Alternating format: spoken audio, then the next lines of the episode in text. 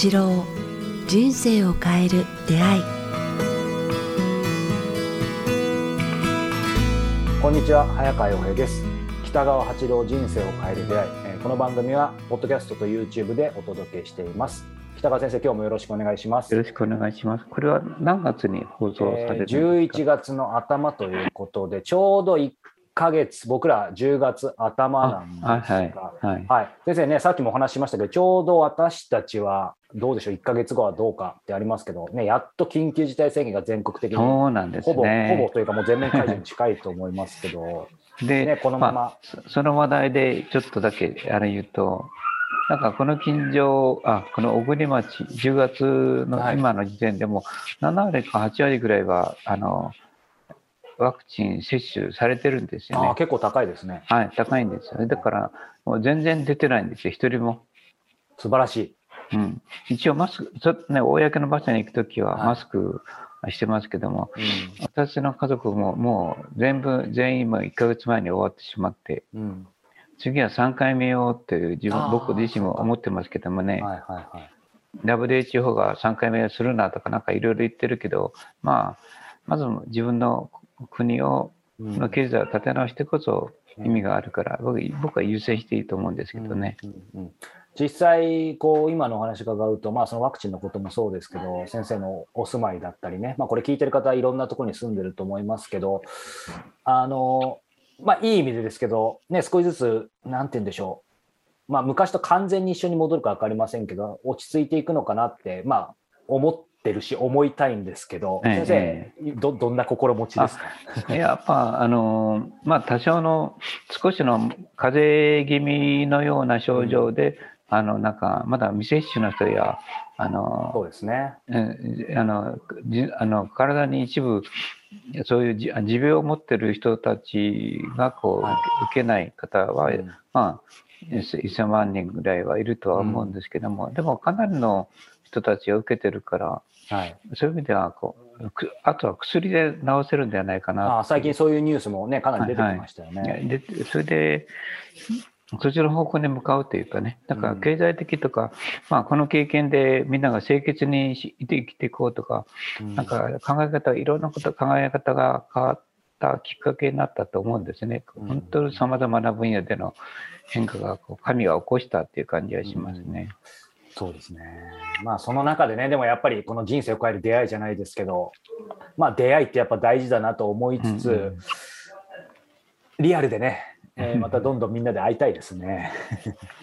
で、なんかね、もう一つこう感謝しているのは、はい。なんかずっと8月、9月までうん。天気悪かったんですよ。うん。なんか台風や雨や、いやなんか秋雨前線やとか言って、ところが、この間の台風が、き最後の台風が来た後、まあ、真っ青な空がずっと続いてるんですよ。全部飛ばしてくれた感じですよね。ものすごい綺麗なね、あの前、き今日だけかと思ったらもうな1週間ぐらいついてるくらい、こう、雲一つない青空がついててですね、はい。本当に秋が一気に、あなんか進んでるっていう感じでね、うん。爽やかな日がずっとついてありがたいですね。いやーいい朝何度ぐらいだと思います？こっち。え？あのー今ま10月時点だとどどうです？10 12、3度とかですか、本当10度切ってるんですよね。朝えーすごい、もう冬ですね、はい。ここそうそう。関東だったら。いや、本当にびっくりするくらい朝は冷えるっていうかね、あの、あの空が綺麗って言いますでも空気も澄んでそうですね、めちゃくちゃ。そうなんですよ。だからこそ、まあ、すごい空気甘いですね、こうなんか。うんということで、ごめんなさいね。いえいそんなえ、ということで、えー今日はですね、第252回11月2日配信予定の、えー回なんですが、先生からですね、えーこれをお話どうだろうということを先日いただきました。えーその一言を我慢する心がけをということで、もうその言葉だけでなんかいろいろね反省させられますけどい。や、それをなんか、あの、間近に見る機会があって、家族の、なんかね、とか、はい周りの人見ていったら、なんでその一言言わなければいいのにとか、その一撃一撃で、なんか、相手をこう、怒らせてしまったり、はい口を塞いでしまったり、なぜするんだろう。なぜみんな何回も同じあの一撃で相手をくる、ね、あの倒そうとするんだろうと、ちょっと早川君とはい。討論してみたいなと思ったんですね。いや、でも北川ファミリー周りでもあるんですか？ああ、でもしょっちゅうですよ、もう。あれ何なんでしょうね。こう、やっぱり、言う 言うんだっていうね。やっぱり昔からね、当然ひと一言多いっていう言葉あるじゃないですか。そうそうででも分かっちゃいるけどっていうところが言ってしまう方の立場からすると、やっぱり、そうそう、そこに置いとくと、いつも水、お湯、あの、コーヒーこぼすでしょみたいな感じでとか、ほら、またそこに置いてからまた台所汚してしまってるとか、うん大変なんだからとかいうようなこと。とか、まあ、それだけじゃなくて、日常の、なんか、うん。そそれは、だからちょっと討論してみたいなと思うんですよね。うんそれは口癖なのか、ただ習慣なのか、腹を立ててるのか、とももっと言って、相手を傷つけたいために一言言ってるのか、そういう人もいるかもわからん。あーうん、だから、まあ、その辺の分析といいますかね、。く口癖とか習慣とかだったら、こう、まあ直してほしいな、もう飲み込むというかね、はいはいはい。もうぐっと抑える。うんそれから腹を立ててはいいるのか、時は、その時は、こう、うん人の失敗をとにかくつかないっていうかね、うんうんうん、責めない。うん。どう思います？身近な人の人にほどなんかみんなはやってしまうような感じがするんですあーと思いよ。なんか、もうささすが先生で、今僕もその、その、ね、ひ一言を我慢する。の一言の時に先生がお話しいただく前にやっぱり2パターンあるなと思っててまさにね先生おっしゃっていただいたある意味対はない悪意はないんだけど口癖でつい言っちゃうみたいのと、まあ本当に腹を立てるっていうところでいくとなんか個人的にはどうなんでしょうね。まあ、あの会社関係とかパワフル腹とかいう場合は、はいあの傷つけたいそうですね。という人もいるかもわかん。らんと思うよね上下関係で自分の権力を見せたいっていうのが。とか僕はねあの、まあ、ちょっとだけ言うとはい。年30代20代はあーそういうことはないと思うんだけども30代に入ると女性とかまあ男性もあーそうなんだけど女性の方がこう多いんですけどうん年を取ると生活の知恵がこういっぱいついてしまうというかねはい。そういったらこう自分の子供やちょっと周りの人がこう低く見えるのかうん偉くなってしまってるんではないかな。だから、そこでニコニコできなくて許して、あ、またやったわ。あといいわ、私がやっとくからではなくて、うん。えーそこでこうニコニコできる人はすごくいいんですけども、うん。そこでニコニコできなくて失敗をね、はい。あの、人の失敗をこう、なんていうか、ついてしまうというかね、うん。たかがちょっと電気を消さないくらいで、はい。えー電気消し消してないとか、またしてないでしょとか、なんかあお皿洗いっぱなしでこの間も言ったでしょみたいな、なんか小さな出来事をこうで、いさかい、ーうん。なんかね、とかまたがう頑張ってないからどうするの人生とか、こうしょっちゅうこう一撃を食らわすことが多いというかね。あとなんか関連全然実は関係ないんだけどこの間もあれだったじゃないみたいなまた全然別のものと一緒にくっつけちゃったりとかありますよね。そうそうそうそう。んだけんとにかく相手にレッテルを貼らない、あんたはこんな人うん。みたいな、うん。まあ、それは僕気をつけてますね。あうん、だからまあ30代40代のトラブルとか喧嘩っていうのはほとんど相手にレッテル貼って相手を貶めるっていうかあんたはこんな人だからしょうがないんだよとかまあ友達に対してもそうだと思うんですけどあの人はこういう人だからとかいうレッテルを貼ってしまうしののそうですあれね。習慣の元になるんではないかなと思った一撃がね。うん今先生おっしゃったようにレッテルってねあのおっしゃいましたけど、まあ、逆に言うと人をジャッジするというか判断するというかそういうふうにねひやっぱりしがちですけど逆に人って判断ジャッジレッテル貼られるのは嫌ですよね。されるのは嫌ですよね。てか友達にもやっぱそういう貼ったりみんなそれやってるからそれがなんかみんなのあれささいなことなんだけども、うん。ぎくぎくしゃくぎくしゃくしてるなさっていう感じはするんですよね。それを取り除くと結構ね対人関係良くなるんですよね。なんかすすごい思いますね、そのさっきの一言っていうのも、まあ、口癖なのか、本当にある意味悪意があるのかって、まあ、悪意悪意というかね、本当に意図があるのはまあちょっとあの別ですけど、口癖だとしても、今、先生おっしゃってたように、そんなに悪意なくても、それも積み重ねだと、受けた方としては結構嫌ですそうよね。、うん、ただの習慣化っていうかねうん僕はあの一言ええあの思い出すのは、うん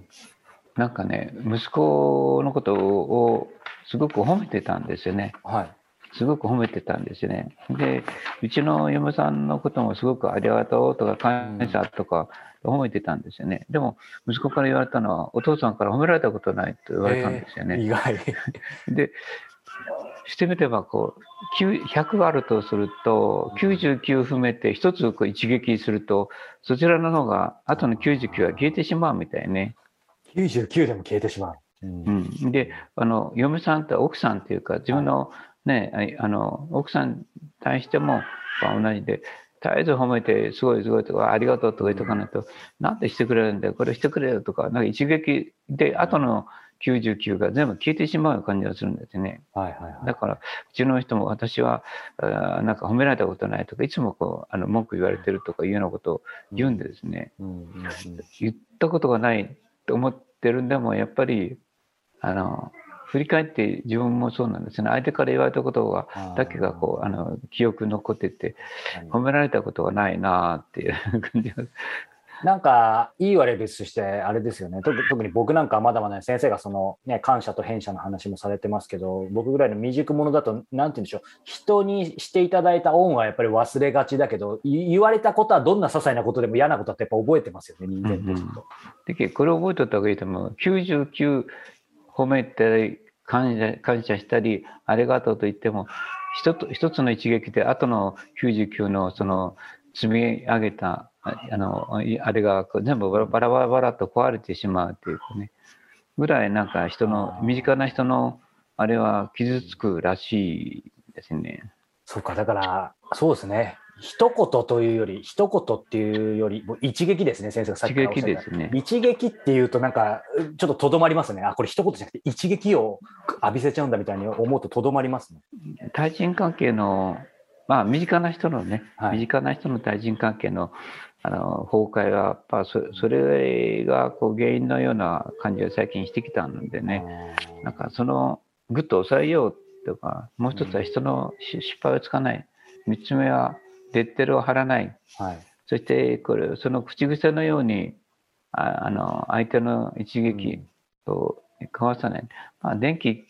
例えば、例えばの話、トイレの電気消さないぐらいやったら、まあ、黙ってパチッとこうはい。消してあげるっていうかね。